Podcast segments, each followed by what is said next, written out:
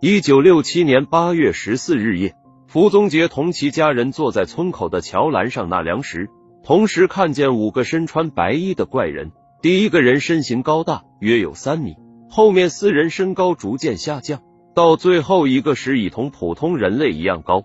这五个白衣人在桥上停下脚步，他们东张西望，时而来回走动，时而蹲地忙碌着。约过两三分钟，白衣怪人似乎发现有人在窥视，他们排队离开，并消失于附近的小树丛中。